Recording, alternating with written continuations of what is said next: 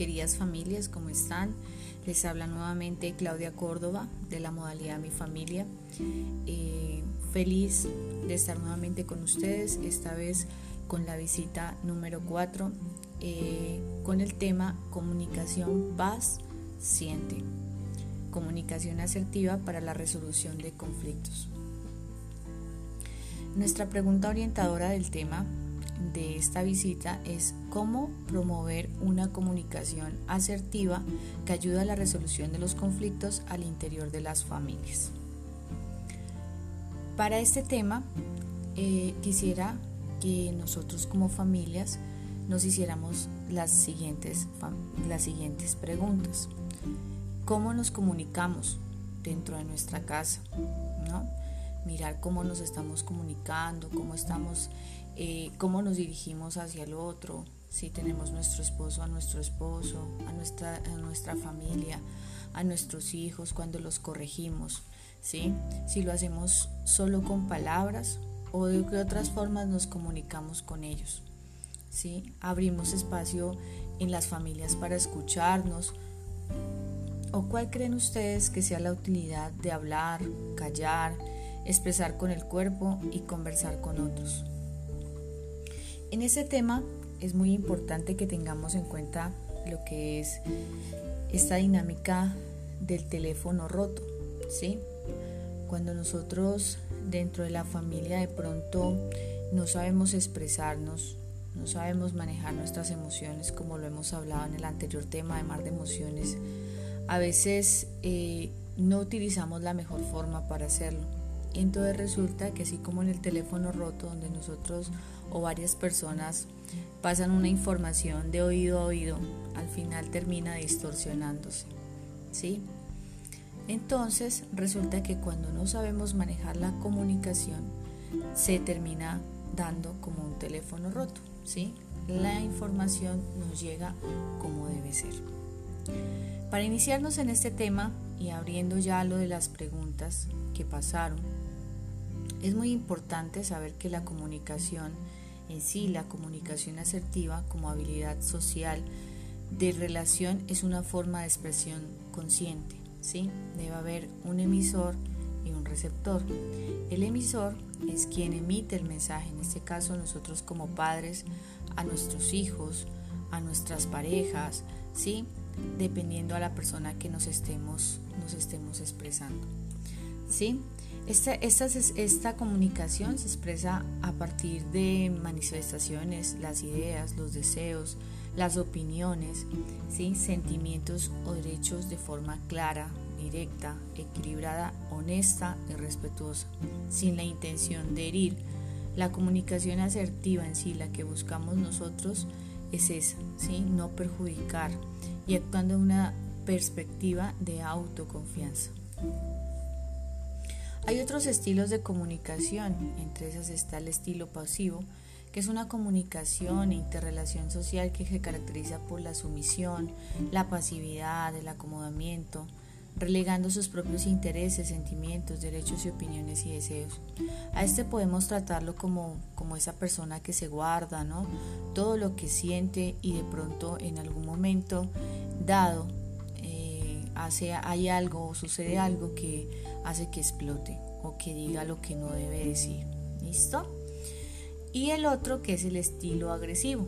Por el contrario del, del estilo anterior, se caracteriza por no respetar los derechos, sentimientos e intereses de los demás. Incluso puede ser ofensivo y provocador. Al que más debemos apostarle es el estilo de comunicación asertiva.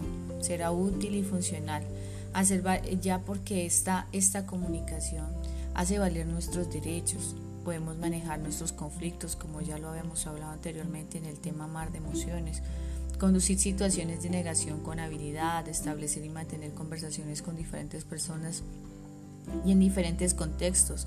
Asimismo, favorecerá el proceso de tomar las decisiones que tengamos que tomar en nuestras casas, ¿sí? solicitar cambios de conducta a las otras personas, ser directo con lo que se quiere expresar sin ofender. La asertividad hace parte de las premisas de que todos tenemos unos derechos asertivos. Veamos algunos de ellos. derecho a cometer errores y equivocarnos, derecho a aceptar los sentimientos propios y ajenos, derechos a tener nuestras propias opiniones, creencias y convencimientos, derecho a criticar y protestar por un trato injusto, derecho a reprochar el comportamiento de otros, derecho a interrumpir y pedir una aclaración, derecho a intentar un cambio, derecho a pedir ayuda, derecho a ignorar a los demás, derecho a decir no, derecho a no responsabilizarnos de los problemas de los otros, derecho a cambiar lo que no nos resulta satisfactorio, derecho a responder o no hacerlo, derecho a rechazar peticiones sin sentirse culpable o egoísta, derecho a no justificarnos ante los demás, derecho a cambiar de opinión, ideal o línea de acción, derecho a pedir lo que se quiere. Algunos consejos para relacionarnos de forma asertiva son, por citar algunos, es enfrentarse al problema, no a la persona, tratar lo específico, no lo general, no dar excesivas explicaciones, no disculparse más de lo necesario, no juzgar a los demás o a uno mismo por quien se es, ser empático y saber reconocer virtudes y defectos. Es así que la comunicación tiene tres principios fundamentales.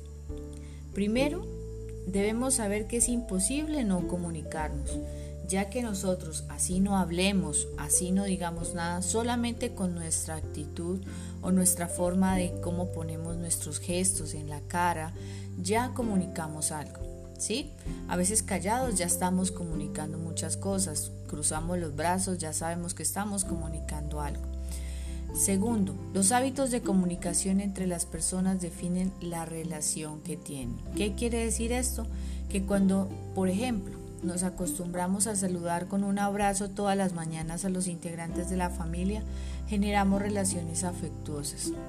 La segunda corresponde a la forma de transmitir el mensaje, gestos, tonos de voz, entre otros. Por ejemplo, alguien que dice qué gusto verle y su rostro refleja un desagrado.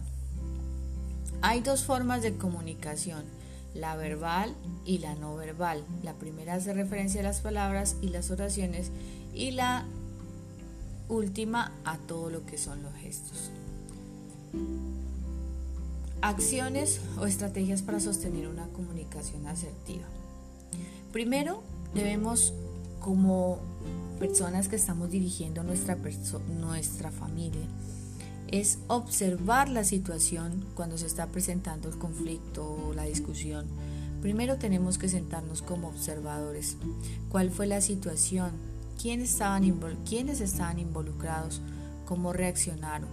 Segundo, identificar las emociones que estaban sintiendo los involucrados. ¿Fuimos conscientes de las emociones y sentimientos durante el conflicto? ¿Cómo podemos darnos cuenta de lo que estamos sintiendo y de lo que está sintiendo el otro? Tercero, expresar las necesidades. ¿Qué necesita cada persona involucrada? ¿Qué estaría buscando al reaccionar así? Fuimos conscientes de las necesidades de cada persona, de la necesidad de nuestros hijos, a veces cuando ellos piden llorando algo, cuando están enojados, cuando estamos enojados también necesitamos expresar nuestras necesidades. Comunicación, cuarto, comunicar la petición. Es ahí en ese momento cómo se resolvió la situación, cómo nos gustaría ser apoyados en una situación así en el futuro, qué aprendemos de esta situación para resolver el conflicto en familia. Eso por el momento en cuanto a la comunicación asertiva. Espero que les haya gustado y eh, estaremos en contacto para trabajar las distintas actividades frente a este tema. Gracias.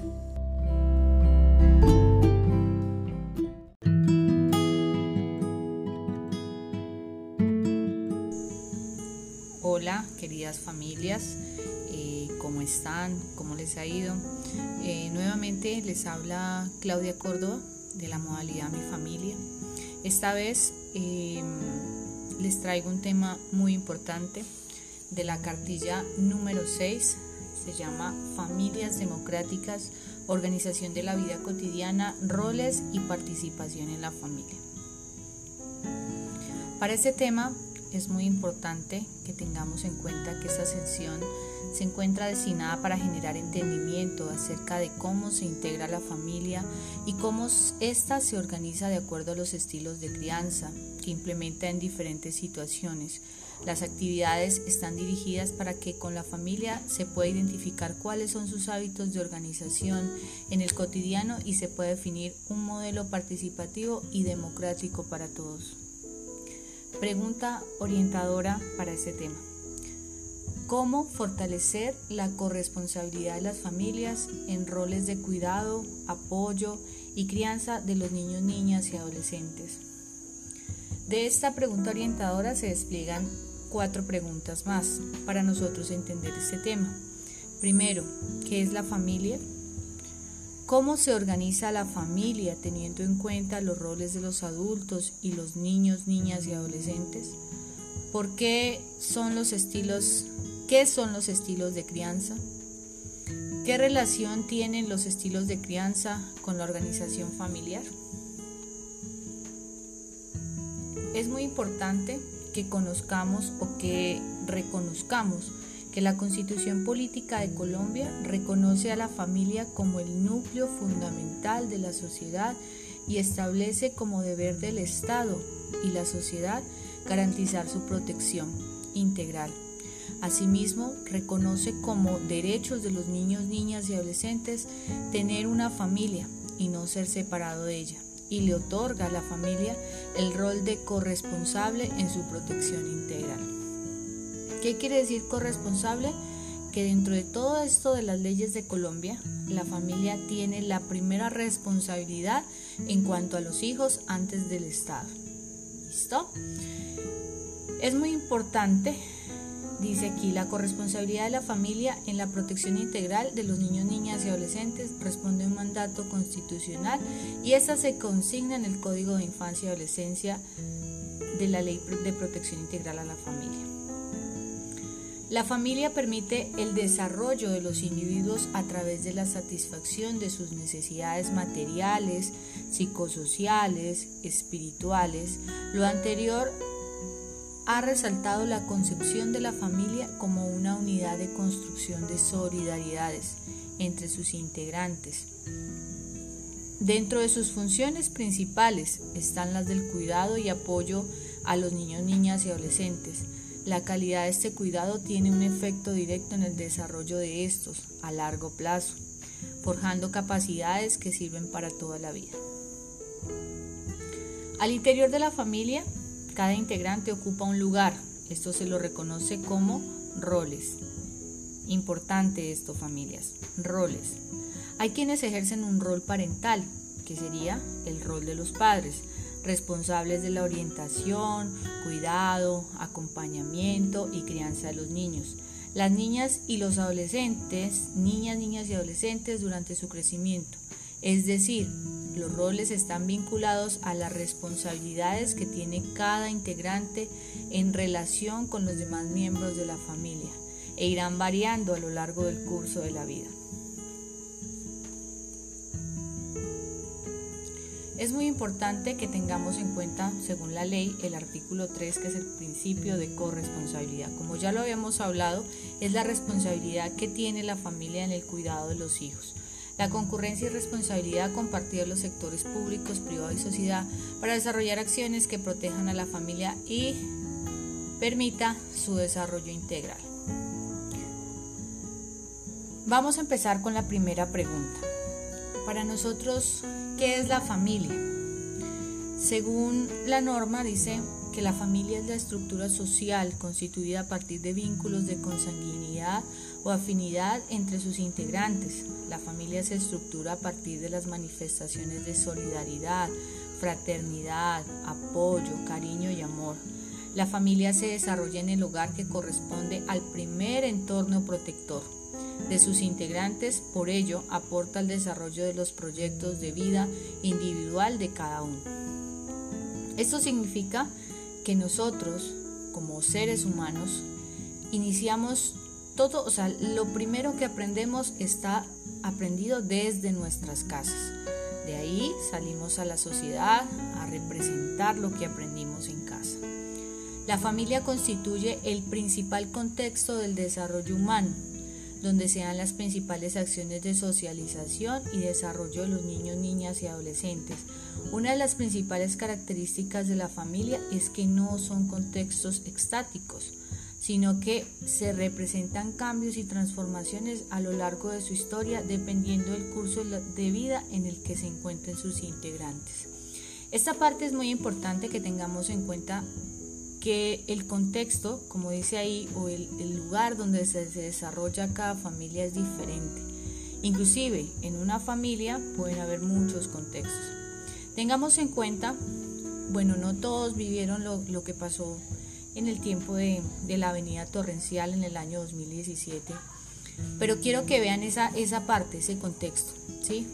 Muchas familias estaban normal en sus casas, No habían cambios, todo era normal para nosotros.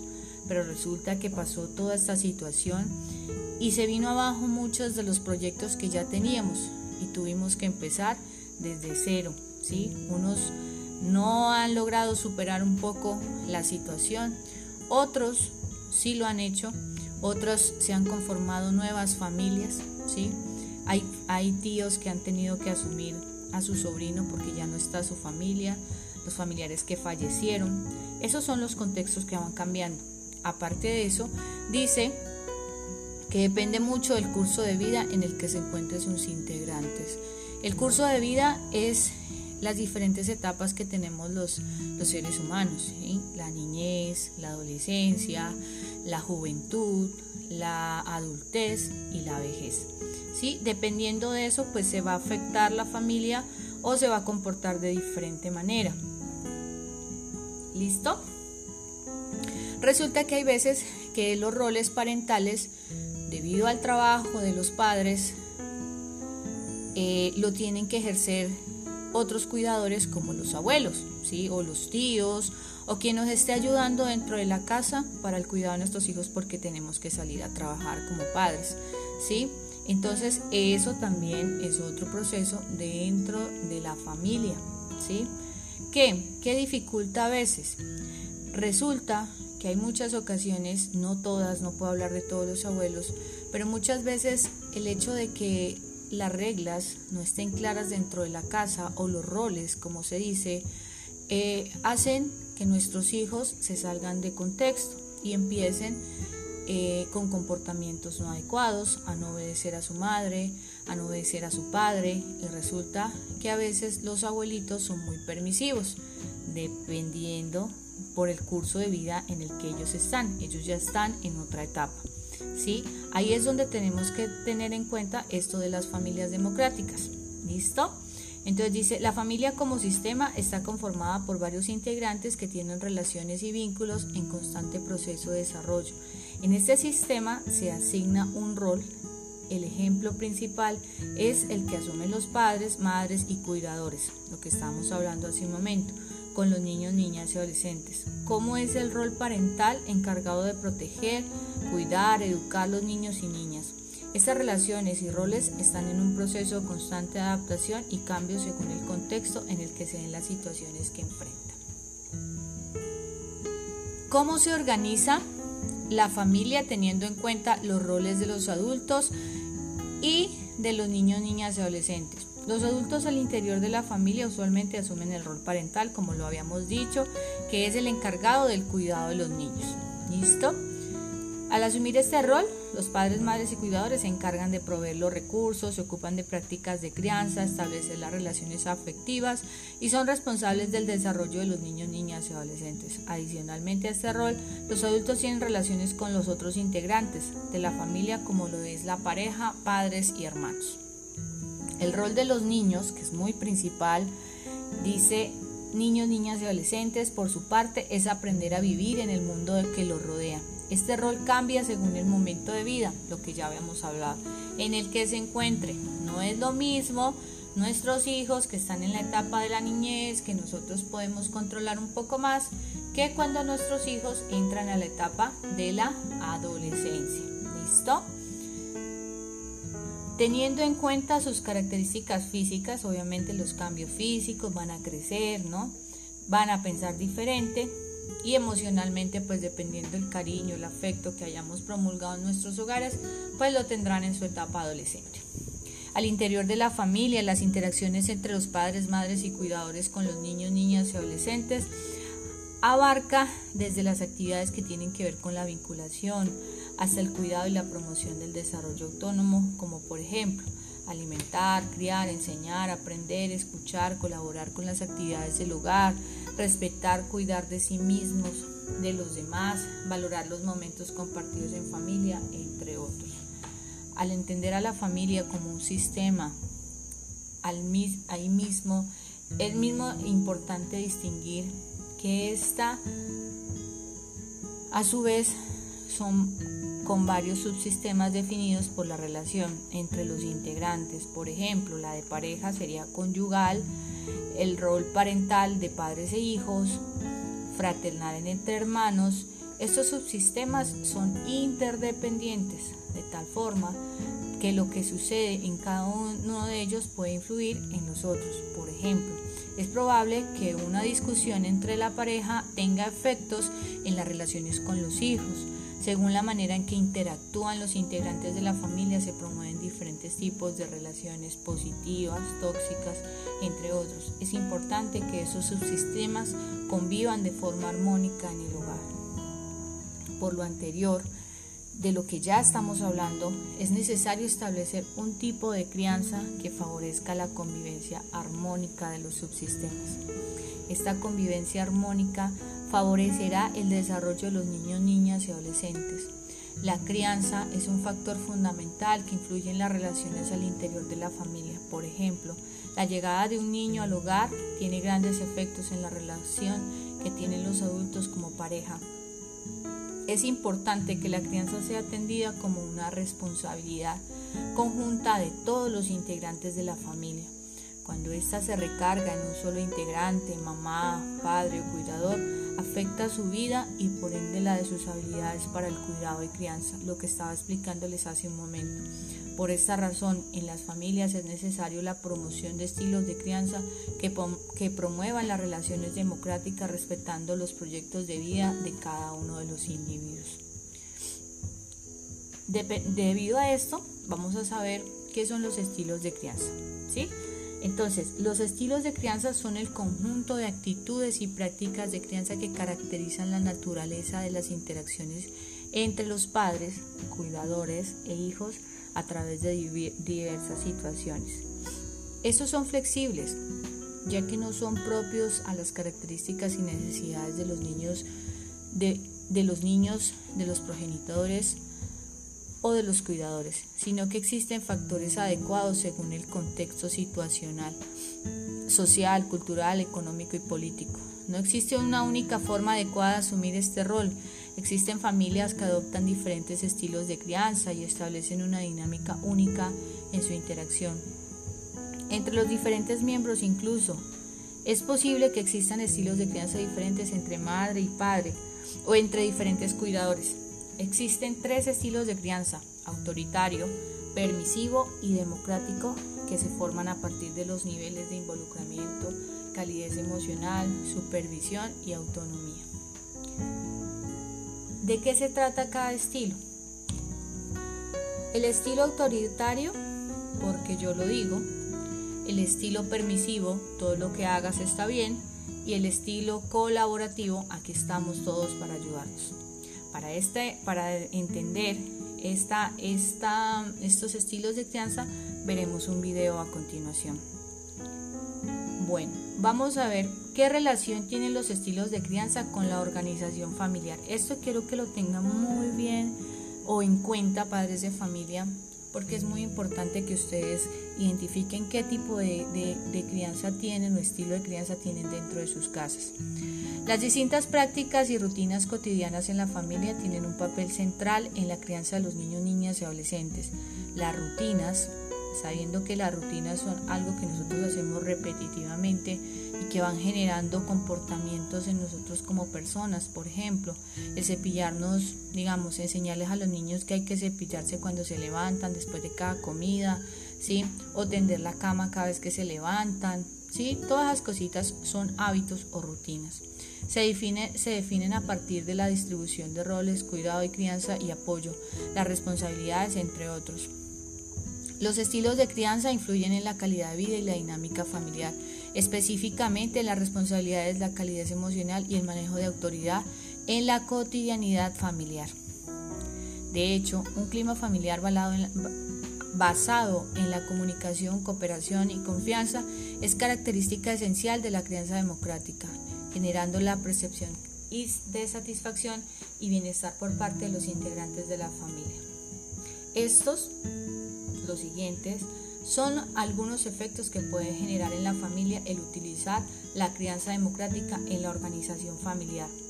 Primero, distribución equitativa de tareas en el hogar, mayor colaboración y conciencia de las responsabilidades, demostración de amor, apoyo a través de la empatía y la colaboración, promoción de espacios de diálogo y toma conjunta de decisiones, respeto de los proyectos de vida de cada uno de los integrantes, fomento de la autonomía y del pensamiento crítico de los niños, niñas y adolescentes e integrantes.